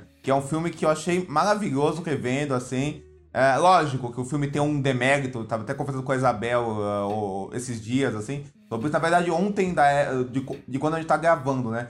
Que é, um, que, é, que é um filme que meio que popularizou essa coisa da Manek Peace Girl, tudo isso. Manek Dream Peace Girl, que é a personagem da Kristen Dunst, assim, né? Que realmente é uma coisa, é um demérito do filme, né? Um, uma, um erro dele. Mas, mas, dito isso, eu acho que o filme é tão encantador. E o Cameron Crowe, ele consegue nesse filme. Primeiro que o filme é muito bem dirigido, assim. O filme tem esse negócio de marcação, de espaços que a gente tava comentando. O, o, o jeito que, pô, o, o, jeito que o filme consegue extrair isso do. É, consegue extrair isso dos lugares pra onde o personagem do Orlando Bloom vai é espetacular. O jeito que o filme estrada é incrível. O jeito que o personagem do Orlando Bloom tá, tá, tá na estrada. O, ele tem, tem, uma cena de quase suicídio que é incrível, assim, o, o, o, o, jeito que ele isola o Orlando Bloom do cenário, é muito foda, assim, e tem, e tem uma coisa que esse filme é encantador, ele é encantador, assim, é um filme, é um filme que consegue lidar com essa coisa dos tipos, das caricaturas que o Orlando Bloom vai, que o Orlando Bloom vai cruzando, mas com uma humanidade, com uma doçura que eu achei impressionante mesmo, assim, o Orlando Bloom provavelmente tá na melhor interpretação dele, porque ele é um ator ruim, mas ele consegue, né, nesse filme, tá mega à vontade, assim, e tá. E até. Ele tem até uma doçura. E a Kristen Dunst, quando ela aparece no filme, ela engole ele, assim. Eles têm uma química muito boa. E apesar da personagem dela ser isso, da maneira que perseguiu, ela também tem, um, tem fatores encantadores de uma psicologia que não é mega desenvolvida no filme, mas ela pega esse papel e ela se entrega a ele do jeito que você vê que ela é um, é um brilho, sabe? Assim, ela é uma estrela mesmo e o que e, o, e, e, ela, e ela pega a tela e possui a tela pra ela, assim, né? E o, o filme tem uns detalhes, tipo assim, de como a, as cinzas do pai dele observam ele. Tem uma cena da Susan Sarandon fazendo um stand-up é, meio confissão no, no, no, funeral do marido, que é linda, assim, a forma que é iluminada essa cena, o discurso que ela dá, e a forma que o personagem da, do Orlando Bloom e da Judy Greer, que é a irmã dele, estão olhando pra ele. Porque meu é muito foda de criar personagem, né? E de criar situações que são ao mesmo tempo dramáticas e cômicas pra esse personagem, né? Nesse filme eu acho que ele chega na primazia disso, um filme que eu fiquei bem impressionado revendo, porque eu só tinha a lembrança dele de TNT da vida, de ser um filme meio, meio qualquer, tá bom, aceito. Esse, então é um filme. É um filme. É, um, então, Vice, eu acho que é um filme que, apesar dele ter as suas facilidades e suas problemáticas, eu acho que tem coisas muito fortes e muito e, e, e, muito maravilhosas de como ele lida com a morte, sabe? Assim, porque ele lida com a morte de um jeito que nem é que nem é sensacionalista, mas também não tira o peso que a morte tem, assim, como uma passagem da vida. Então eu recomendo muito esse filme, ele tá no Google Play, no, no streaming da Netflix, junto com Ligados pelo Desejo. E eu também vi um filme brasileiro que pouquíssima gente viu, que tá no, na, no, que tá no YouTube, que chama O Fragante, que é dirigido pelo Reginaldo Faria. Pouca gente sabe, mas o Reginaldo Faria fez vários filmes, assim como diretor. E o Reginaldo Faria, que é irmão do Roberto Farias, que é um diretor histórico aí do, da Assalto Temperador, dirigiu o filme dos Roberto, do Roberto Carlos, Roberto Carlos do Diamante. E aí o Reginaldo Faria fez esse O Fragante, que é uma comédia de costumes, mas também é um drama sobre quatro amigos que enganam suas mulheres durante o carnaval, não sei o quê. E as mulheres são obrigadas a ter essa coisa meio de uma relação meio submissa esses caras. Aí tem uma das esposas, que é a esposa do Reginaldo Faria, que é a Maria Cláudia, que decide se rebelar a isso. É um filme muito foda, porque além dele ter, é, é, além dele ter essa coisa de crônica carioca alucinante, que é muito engraçada, que tem um clima muito frenético, ele também é um filme que consegue muito bem uh, um, ser uma pornô chanchada e critica essa coisa do machismo de, e desses papéis de gênero, dessa misoginia. Então, é um filme muito impressionante, muito foda, muito bem dirigido também pelo Reginaldo Faria, com essa questão temática muito forte. Eu também vi um filme chamado Casamento de Muriel, com a, do Pete Hogan, ah, com a adoro. Toni Collette, que é um filme maravilhoso, um filme encantador, que tem o melhor uso de Toni Collette que eu já vi, o melhor uso de Aba que eu já vi, e é um filme encantador sobre amizade, que é uma Dá comédia... Um pau em Mamma Mia. É, que é uma comédia romântica ao inverso, cara. É incrível, Rachel Griffith também maravilhosa.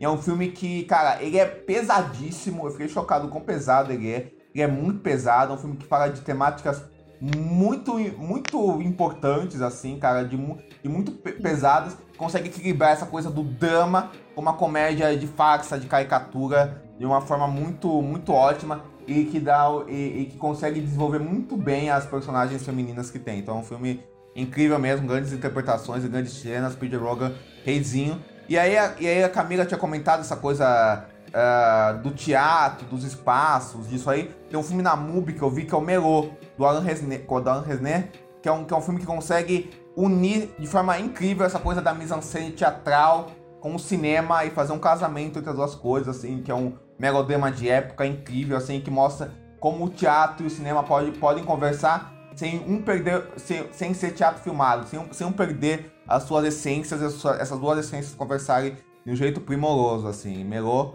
um filme incrível.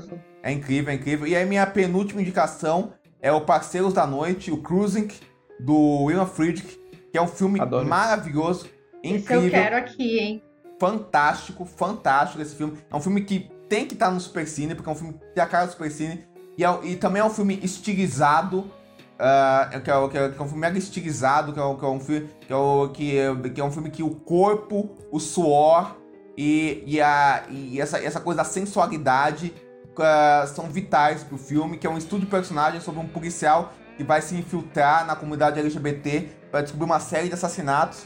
E é, é, um filme mega complexo, porque na época ele foi muito de, de, detonado pe, pe, pe, pela, vis, pela visão que ele faz meio estereotipada da comunidade LGBT. Mas na verdade, eu acho, isso é uma opinião pessoal, que é um filme, que é um filme muito crítico a, a, a, a, como a sociedade margin, marginaliza e como, a polícia marginaliza a comunidade LGBT de, de, de, de como a sociedade oprime essas pessoas que, vai, que basicamente tem que oprimir esses, esses sentimentos que são, que, que são violentados pela sociedade. E, e o, o Alpatino ele tem umas interpretações mais complexas e ricas da carreira dele, assim. A cena final dele, que, que diz tudo só com olhar, fala muito sobre essa questão temática do filme, que é muito mais rica Esse e filme, que a complexa do gente que até parece. falou dele no Gigolo Americano, a gente passou por ele, citou, eu acho. Filmaço. Com certeza, não, é um filme incrível mesmo, assim. E eu queria, e eu queria terminar, eu queria falar do, do filme que vai estrear dia 23 dos cinemas aqui no Brasil,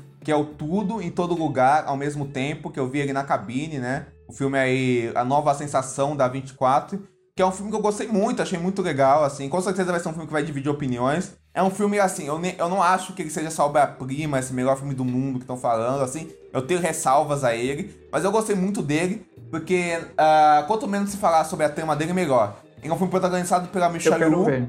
e, É. e é um filme. E, e, é- e que é do Tigre e Dragão e vários filmes fodas. Tá, ela tá excelente no filme. E eu gosto. E eu acho que o filme é muito bom quando ele consegue misturar um drama de personagem, um drama familiar de personagem, assim, das questões familiares e desses conflitos de geração. Inclusive também tem uma temática LGBT no filme. E co- co- como ele consegue misturar isso com essa coisa meio surrealista, também, também de multiverso, que, que consegue lidar com várias realidades diferentes que se chocam, e de como o filme é meio um filme de sátira ao, ao respeito disso, e de várias realidades diferentes ao respeito disso. Assim. Eu acho que é assim ele consegue coisas que são.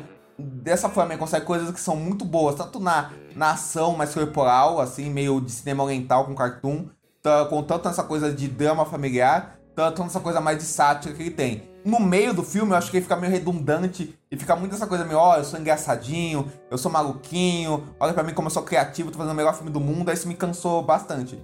Mas aí eu acho que eh, no início e no final, e eh, algumas partes que conseguem amarrar isso, com, com a interpretação da Michelle Yeoh e com esse drama familiar e, e esses outros misturas de gênero, ele consegue momentos muito fortes, assim. Tem uma cena de uma pedra que é sensacional. Então, cara, assim, eu acho que eu acho que é um filme que tem qualidades muito boas.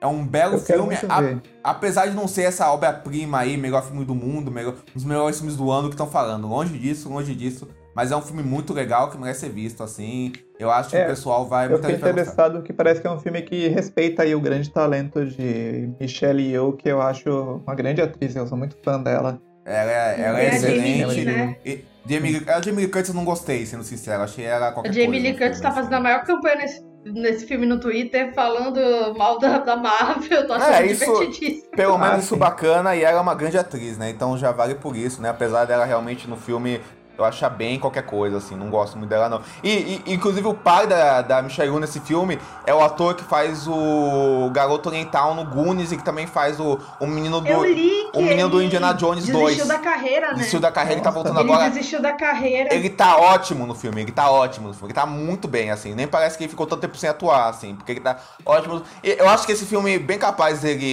a- aparecer aí nos Oscars da vida, assim. Sim. Eu acho que, eu acho que atuações merece bastante. Ó, O filme, o filme em si, eu acho que não, mas Eu que esse merece ator bastante, ele mas merece desistiu ser de visto, atuar certeza. porque assim. não tinha oportunidade pra ele. Ele se sentiu motivado com o sucesso do Podres de Ricos, que é Legal, legal, eu legal. É Ah, muito e E legal. aí ele resolveu eu voltar a atuar. Então, tipo, já pensou assim, o cara, assim, tá num filme que provavelmente vai ser indicado ao Oscar de roteiro, não sei se efeitos, mas vai ter uma campanha. Eu já vi o Ronaldo, nosso amigo, Ronaldo Trincoso, ele tava até mostrando, assim, que vai ter uma... que a, eu acho que é a 24, né? A 24 vai fazer uma campanhazinha. Pode ser que se tivesse Globo de Ouro seria mais fácil, porque com certeza ia ganhar a melhor comédia do Globo de Ouro. Ah, ele né? fez.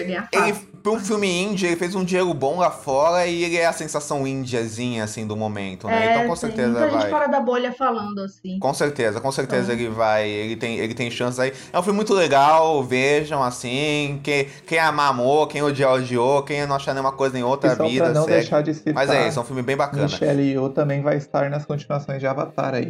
Vem aí. Aê, Olha, aê, aê, Ganhando bacana. dinheiro. Muito bom, muito bom, muito bom. E só, só pra terminar, assistam Power Couple, que cada vez tem mais barracos, assim, cara.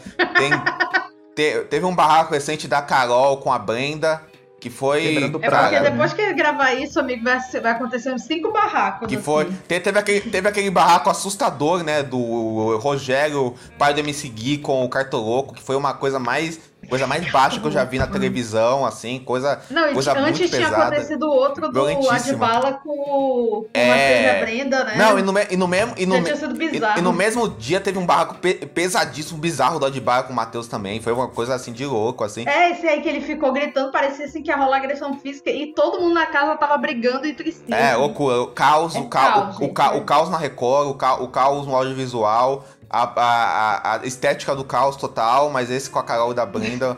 Muito bom. Então, assim, vejam Power Couple e é isso, gente. Enchi, vo enchi vocês de recomendações, mas É assim mesmo. a vida é assim, não ter né, cara? dúvida do que assistir. Bem, gente, já adiantando no nosso próximo episódio, gente- nós vamos falar de Cine Lumet, grande cineasta aí, que eu acho que todo mundo aqui tem uma relação de carinho muito forte, né? Eu, pelo menos, achei um cineasta gigantesco, assim. E a gente vai falar dele porque ele faria aniversário no dia 25, se ele estivesse vivo.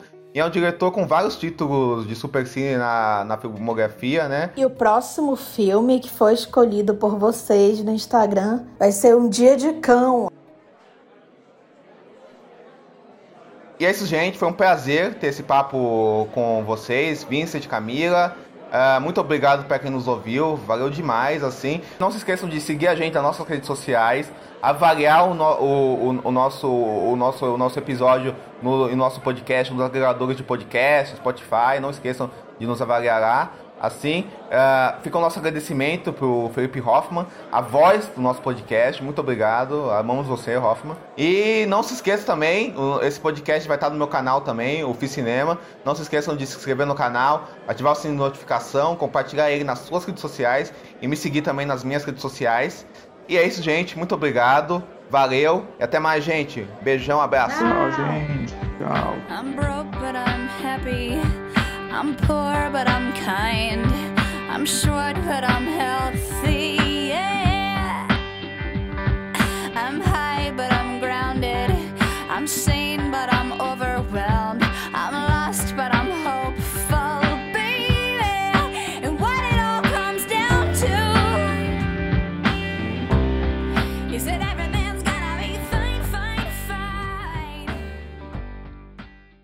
Ah, qual é? Pelo amor de Deus, Violet. Eu ouvi você.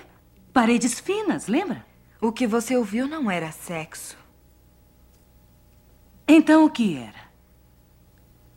Trabalho.